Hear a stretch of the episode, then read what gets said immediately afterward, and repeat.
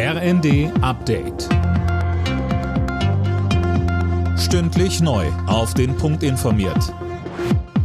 Ich bin Gisa Weber. Guten Abend.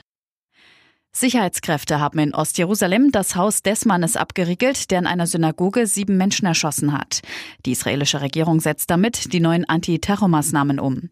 Linda Bachmann. Die besagen, dass künftig Wohnungen von mutmaßlichen Terroristen zerstört werden sollen.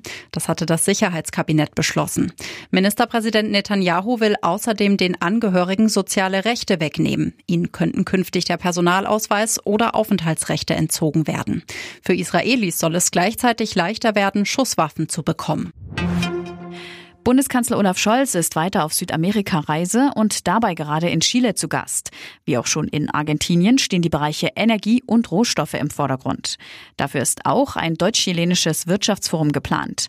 Nach Chile geht es für Scholz weiter nach Brasilien.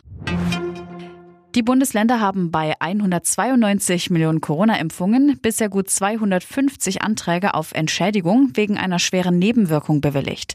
Das schreibt die Welt am Sonntag.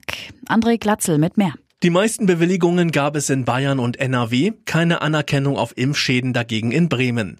Zu den schweren Nebenwirkungen gehören unter anderem Herzmuskelentzündungen und die Verstopfung von Blutgefäßen im Gehirn.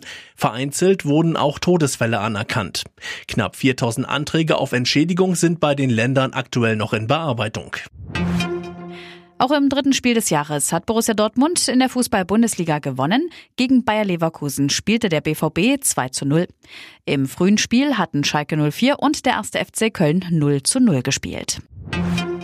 Und Dänemark ist Handball-Weltmeister. Gegen Frankreich stand es im Finale am Ende 34 zu 29. Vorher hatte sich Deutschland im Spiel um Platz 5 gegen Norwegen durchgesetzt.